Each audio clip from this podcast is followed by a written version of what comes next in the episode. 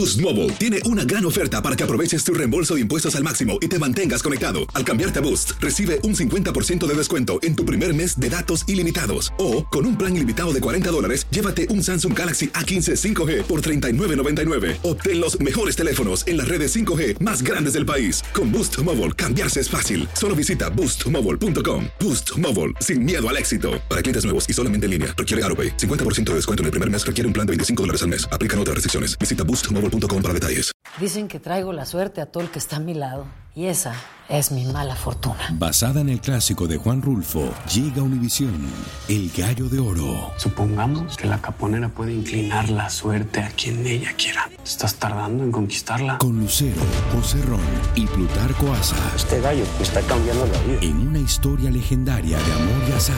No trates de cambiarme, no lo vas a lograr. El Gallo de Oro, lunes a viernes a las 9 por Univisión. El siguiente podcast es una presentación exclusiva de Euforia On Demand. Hay una necesidad de salvarle la incertidumbre, no al pueblo, mis queridos amigas y amigos. La incertidumbre es la de ellos, la de los políticos, la de los candidatos, la de los legisladores que se ven de cara al año que viene, que es el año en que se radican las candidaturas. Y piensan que si ellos votan ahora y hacen un cambio aquí, le ponen una coma en la segundo párrafo en la y en la línea tercera, el pueblo se va a acordar de que ellos pusieron esa coma en ese, en ese párrafo en la línea tercera y no les va a votar en contra. Y la realidad es que eso el país una vez pasa a juicio. Pasa a juicio sobre, en términos generales, no sobre las específicas eh, razones o sobre las partes específicas de cualquier discusión, sobre todo de una discusión que está a dos años y pico del día de ir a las urnas electorales. Así que, pero bueno, esos muchachos no lo saben y tienen que descubrirlo dándose cantazos contra la realidad de cómo es que operan los sistemas de partidos políticos, no en Puerto Rico, en el mundo entero. Me perdonan esa digresión. Pero las cosas para decirlas como son, hay que explicarle a ustedes cuál es el fundamento real para que cuando yo les diga la conclusión, usted vea clarito por qué es que yo digo las cosas que digo. Eso no es una cosa que a mí se me ocurre cuando empiezo a hablar aquí. Tiene una razón de ser y hay, una, hay unos comportamientos que son repetitivos y que son bien naturales de los procesos políticos y que son lógicos. Aunque el razonamiento, el razonamiento, perdón, sea ilógico, como es en este caso. Pues este, está desde ayer el presidente de la Cámara de Representantes se quedó sin pareja de baile.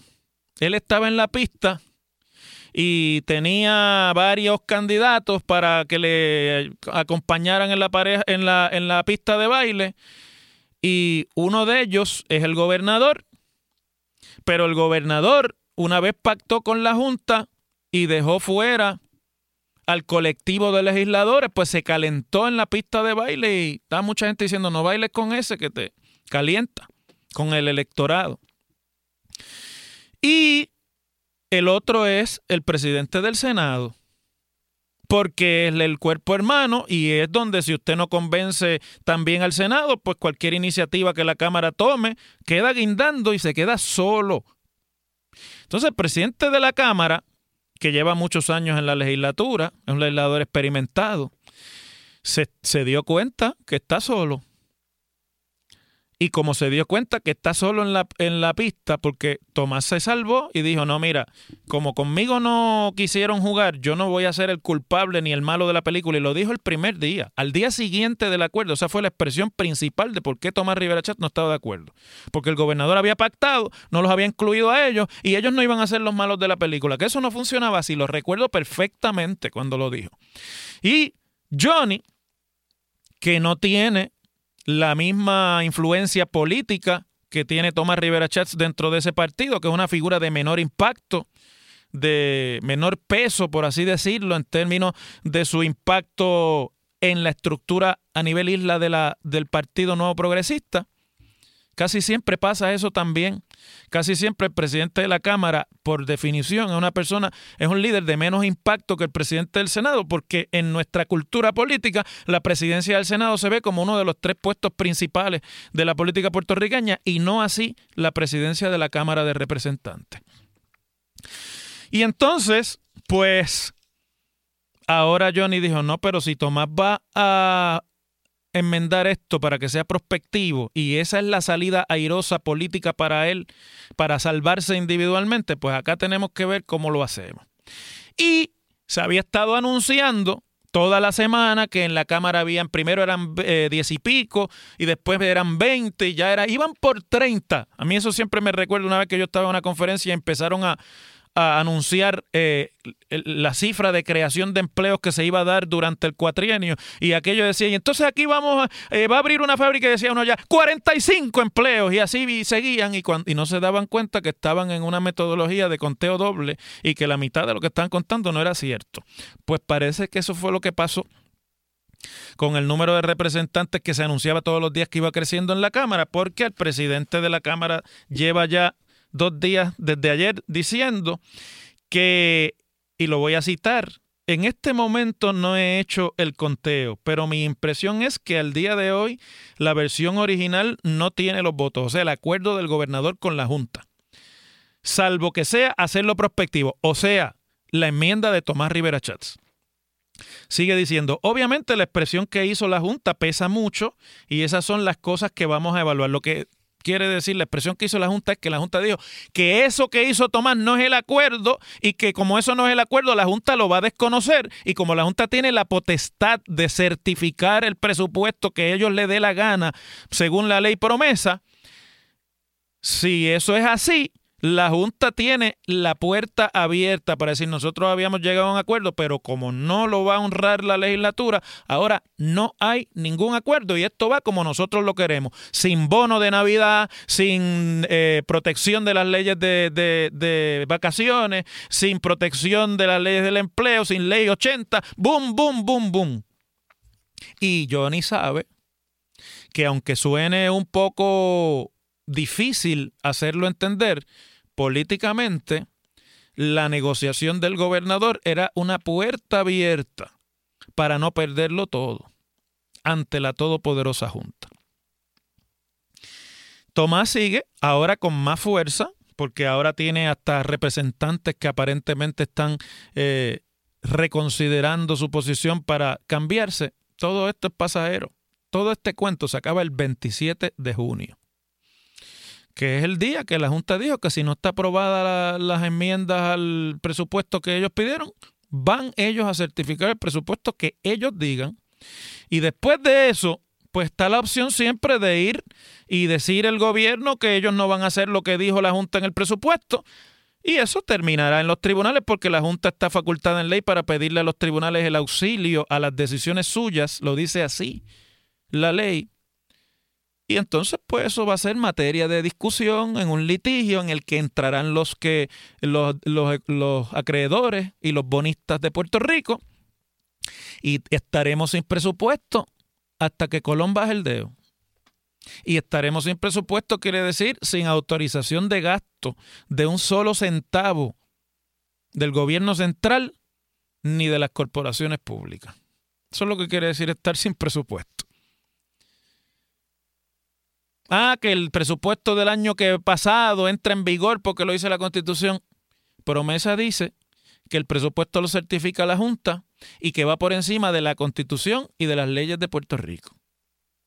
Así de sencillo. Bueno, pues entonces,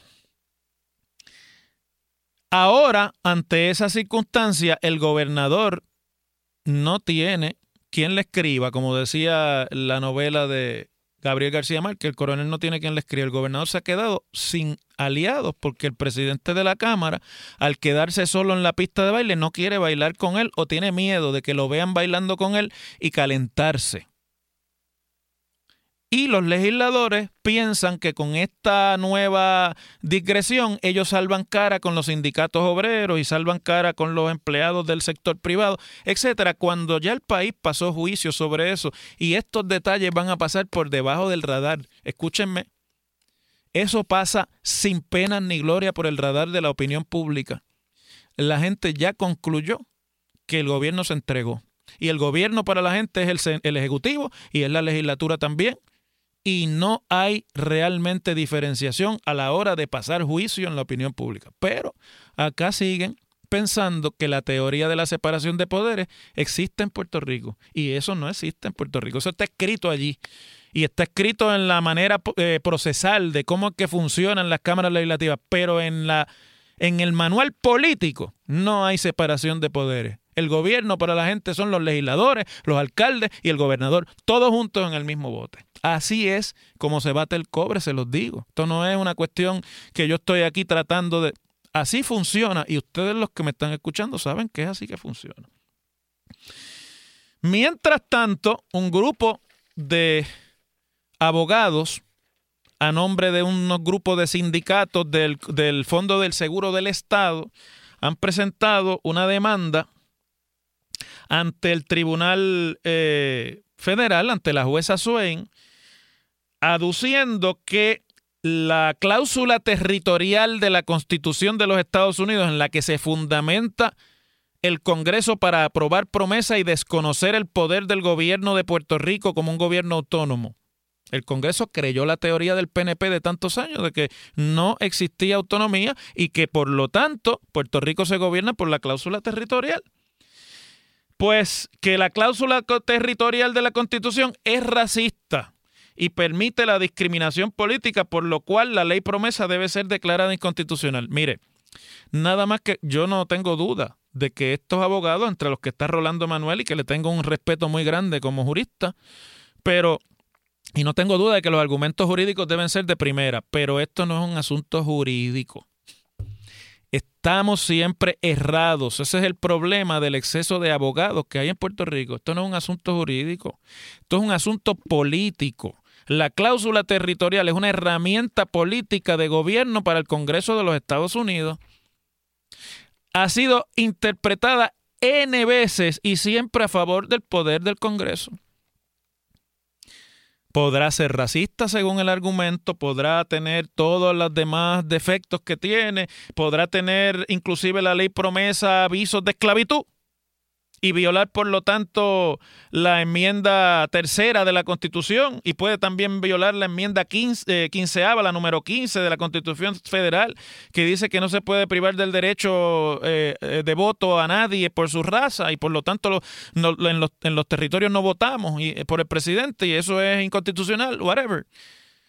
Pero el que hace la ley hizo la trampa y esto es un asunto de corte político. Esta fue la contestación que le dio el Congreso al problema fiscal y al auxilio que pidió el gobierno de Puerto Rico al, quedarse sin dinero para pagar sus obligaciones y sostener el gasto público. Es un acto público del, digo político del, del Congreso y los tribunales rara vez se meten en controversias que son de corte político. Las cosas como son. En WKAQ se abre el aula del profesor Ángel Rosa. Conoce de primera mano cómo se bate el cobre en la política. Las cosas como son. Profesor Ángel Rosa en WKAQ. Bueno, miren, no puedo dejar pasar este tema porque pasan cosas a veces en Puerto Rico y, si usted escucha la prensa, pues parecería que están en una dimensión desconocida y, de momento usted oye toda una, toda una discusión en los medios de comunicación de cosas que no tienen ninguna importancia, pero pues, las cosas que son realmente noticias como que no aparecen.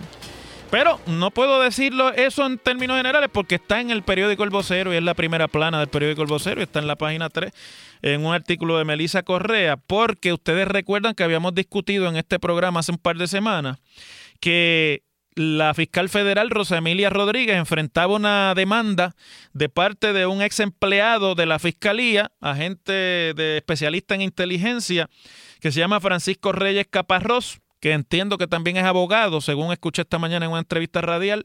Eh,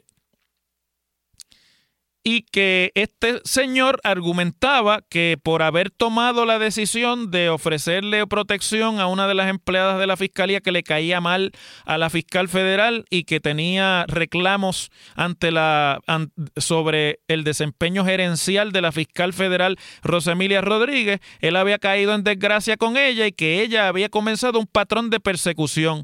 Inclusive este señor argumentó que a mí me parece que es una cosa escandalosa, si es así, que la fiscal le llamó la atención diciéndole que él tenía que saber quiénes eran los locos de la oficina, refiriéndose como los locos a funcionarios bajo su supervisión, que si ella piensa que están locos, por lo menos no se lo debe decir a los demás. Eso es todo lo contrario a lo que las normas de sano ambiente laboral dictan. Él declaró bajo juramento que ella le dijo eso, entre otras cosas, pero eso no es el tema. Según eh, Francisco Reyes Caparrós, llevaba desde 2012 sufriendo un patrón de persecución por la fiscal federal ante la decisión que él tomó de ofrecerle a una de las fiscales de la unidad eh, un chaleco a prueba de bala y otra serie de protecciones porque en el caso que esa fiscal estaba desempeñando se habían matado a uno de los policías y habían matado a testigos y ella temía por su vida y la fiscal federal no quería. La quería dejar desprotegida y él, eh, haciendo uso de su eh, juicio, le ofreció cierta protección y eso lo hizo caer en desgracia. Bueno, este caso lleva ventilándose un par de semanas en el Tribunal Federal de San Juan y ayer, en una hora y media, el jurado que entendió en el caso le dio la razón a Francisco Reyes Caparrós y falló en contra de la fiscal federal Rosamilia Rodríguez, encontrándola incursa en un patrón de persecución laboral contra este exfuncionario de la Fiscalía Federal, que ahora tiene el derecho a ser compensado en 300 mil dólares e inclusive a ser reinstalado como empleado de la Fiscalía Federal en Puerto Rico.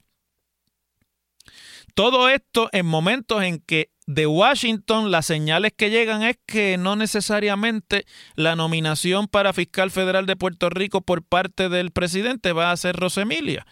Y habiendo Rosemilia, ¿verdad?, construido por tantos años una reputación de eh, funcionaria proba, que va por la ley, que no come cuentos, que no tiene ningún eh, ambaje en luchar contra las injusticias, pero esto que se le encontró ayer a este señor, eh, que, este señor tenía razón y por lo tanto encontraron eh, la falla de la fiscal, es una injusticia. Es un patrón, un patrón de persecución laboral, es una injusticia. Y es ilegal y va y no es propio de una persona que tiene la responsabilidad de administrar por lo menos la justicia federal en Puerto Rico. Pero eso no se queda ahí. Este señor ha dicho que la fiscal federal de una manera caprichosa mandaba a investigar funcionarios, pedía que le buscaran gente para ver si tenían eh, faltas y para ver si cometían delitos para acusarlo, sin simplemente porque ella quería. Y que para eso se valía de la asistencia de la fiscal María Domínguez, que ustedes recordarán que fueron las dos protagonistas del juicio contra Aníbal Acevedo Vila. ¿Verdad?